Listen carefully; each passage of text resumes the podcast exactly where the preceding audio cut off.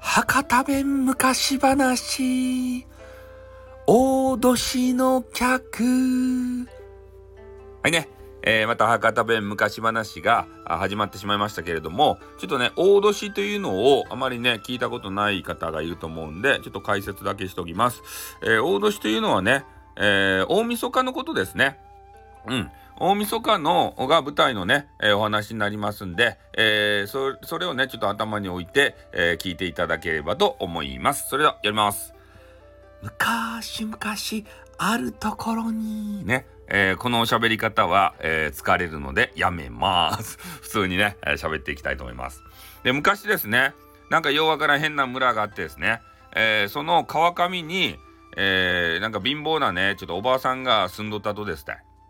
で、このおばあさんはもうね、貧乏はってめっちゃ真面目にね、あの、お米とか作る人で、で、今年もね、こう2升ぐらいのあの米ばね、えー、作ることができたんですよ。2升っていうのが、ちょっと俺もピンとこんけど、なんか、ちょっとちょっくらな米でしたいね。で、えー、まあ、暮れもこう押し迫ってきて、大晦日になったとでしたいね。で、さっき言った大年でしたいね。で、大晦日になってきて、で、このおばあさんはね、田んぼば借り取ると、地主さんに。で、こう年末にね、いつも挨拶に行きよったけん、えー、とりあえず田んぼでね、えー、取れた米の一升、ね、さっき言った2升、あの、取ったって言ったね、年間に。その半分でしたよね。で、それを持って、で、地主さんは、あの、川下におったけん、えー、よかとこに住んどるけんね。で、そこに行ったとですね。で、地主さんの家はもう田んぼにめっちゃ囲まれてね、えー、すごい豪邸でしたよね。で、他のあの人も、年末の挨拶ということで、えー、金銀財宝とかね、えー、めっちゃいい、あの何年もののワインとかね、酒とかね。で、そういうのを送って、で、地主さんもホクホクですたい。これは後からいただかんといかんねとか言って。ね、なんか北海道のねなんかようわからウニとかねカニとかねそういううまそうなもんとかいっぱいもらいよるわけですた。でその中で、えー、そのおばあさんがですね、えー、米を差し出して「えー、すんませんもう今年もねこれぐらいしか中飛ばってすんません」って言ってね、えその地主さんに渡したんですよ。そしたら地主さんがねめっちゃ冷たい目でその袋を見てねこれは何ですかね?」っつってからいきなり真顔になってねそれであの袋の中身見てね「ん？うんうーんってなんか考え込むようなあね、えー、ふりをしてでそれで、えー、おもむろに靴を履いてね、えー、こう地面にこうあの折り出したんですよ。でそれでおもむろにその袋をバーって開けてね、えー、庭にそれその米をぶちまけたんですね。でおばあさんが「な何羽するとですか?」って言ったんですけどね、いやこんなねなんかようわからん変な米のちょろっとした米は、えー、こう鶏のね餌にしかならんめえもんと。ね、たったこんだけの米粒を持ってきて土下するとやって言ったんですよ。で、そういう鶏たちがね、ココココココって言ってからつつきよったけんね。もう、あれはね、えー、ね、鶏が鳴きようのはね、ココココじゃなくて、焦げなもん、焦げなもんって言って食べよるとばいって言ってから。ね、もっとよかもんば持ってこんかって言ってから、ね、言わ、言ったんですよ。そしたらもうおばあさんね、悲しくなっちゃって、ね、小走りで家を出て、で、それで泣きながらね、えー、こう屋敷を後にして家に帰ったんですよ。で、えー、このね、地主の家のね、神棚をちょっと見てみると、なんかようからあの、七人の侍みたいなね、変なあの、七福神の、えー、銅像みたいな、銅像じゃないな、像が置いてあるんですよ。で、それがね、えー、あの、ひそひそ話をしだしたんですね。いやー、なんか地主ひどかねーって、ね、一部始終見とったんですよ。なんであげなことするとって。ね、おばあさんがせっかく、ね年間に2升しかこう作れんでその半分ば持ってきたとばいって言ってか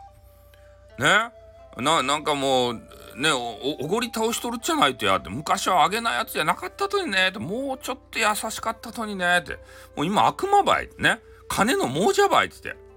口々にね言い出しおるんですよ。それで、えー、もうその地主さんもねあのよか酒ばもらってでそれでそればグビグビ飲んでからね、えー、寝てしまったんですね。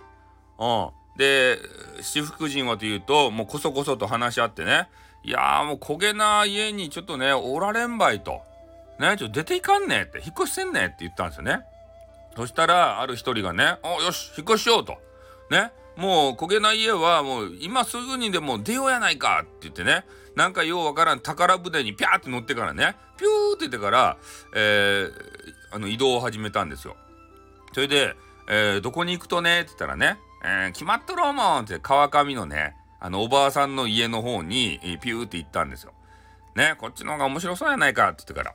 で、それでおばあさんのところにね、七福神ですって言ってから行ったらね、ちょ怪しかけん、とりあえず、あの、おばあさんの家の前で降りてね、宝船から降りて、旅人の姿になったんですね。で、7人の旅人がですね、その、おばあさんの家に行って、トントントンってこう言ったんですよ。すんませんって言ってから。で、おばあさんもね、あ、なんでしょうかねって言ってから、扉はね、ガラガラって開けて、ちょっと舞踊人、昔のね、あの人は舞踊人ちゃけど、ガラガラって開けてからね、あ、これは旅人の皆さんや中ですか？土下したとですか？っておばあさん言ったんですよ。そしたら七福神はですね、いやもうなんか雪がすごかけん、もうこれ以上冒険ができんとですたい。ね、ちょっと一泊でよかけん、ここで止めてくれんすかね？って言ったんですね。そしたら、あ、おばあさん、よかですよって、ちょっと狭かばってん、ね、まあ、7人ですか？ちょっとぎゅうぎゅうなるばって、よかって言ってから、あ、よかよかってね、あ、よかとですか？じゃあちょっと入るばいって言ってね、7人ぞろぞろと入っていったんですね。でおばあさんもちょっとねしょぼくれてなんか変なね、えー、わけわからん鍋ば食べよったけどあじゃあみんながこう来てくれたけんね。えー、ちょっと今日はもう年末やけん奮発してねなんかうまいもんば食べようと思ったけん、えー、このねようわからん肉と変な魚とね、えー、わけわからん野菜が入ったこの鍋ば作るけんこれは食べてなっせーって言ってから。ね、それで、えー、そそあの作ったんですでおばあさんは料理の鉄人やったけんねめちゃめちゃ味付けがうまいわけですって。どげなねくず肉とかでももううまく調理してねで七福神はもう舌鼓を打って、ね「うまか!」って言ってから「なんこのうまかとは」焦げなもん食べたことなかばいって言ってから。ね。めちゃめちゃ喜んだんですね。でそれでもう夜も更けてきたけんね。いやもうちょっとね布団とかなんか枕とかねあの中けんなんか変なこの藁があるけんこれで適当にねえー、あれさあの暖を取ってちょっと、ね、寝てくれんですかね？って言ってから言うたんですよ。で、えー、おばあさんは、えー、外のね変な馬小屋であの寝るようになったんですね。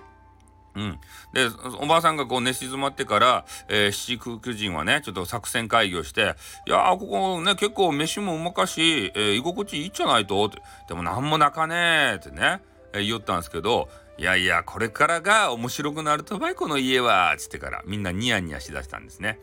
で、えー、明くる朝になりました。で、おばあさんがね、馬小屋から起きて、いやー、やっぱ馬小屋は寒かねーって言ってから。で、それで、えー、朝の準備場せんといかんねーって言ってね、えー、部屋に入ったんですよ。そしたらね、あの、旅人はおらんで、なんかようわからんね、金ピカの、ピカピカピカピカって光るね、もうまばゆい、えー、こう目目をそらさんと目がね、あの、ややられそうな、えー、そんな光を放つね、あの、七福神の像がそこに、あの、7体置いてあったんですね。えー、これはどげなことやって思ったんですけど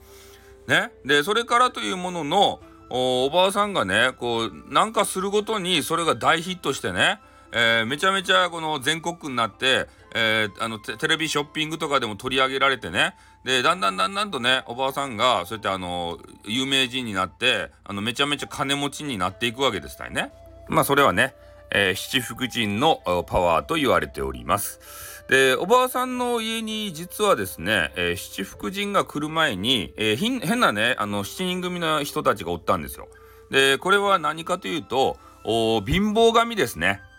貧乏神が、えー、7人こうね、えー、セットになって取り付いていたんですよ。なので、えー、おばあさんはねどんだけ頑張ってもね、えなかなか栄えることができんかったと。で、その貧乏神たちがですね、いやーなんかわからんばってんきらびやかな七福神がここを来てしもうたねと。ね、もうここちょっとおれんばいと、これ土下すりやーって言って、ね、顔を見合わせたんですよ。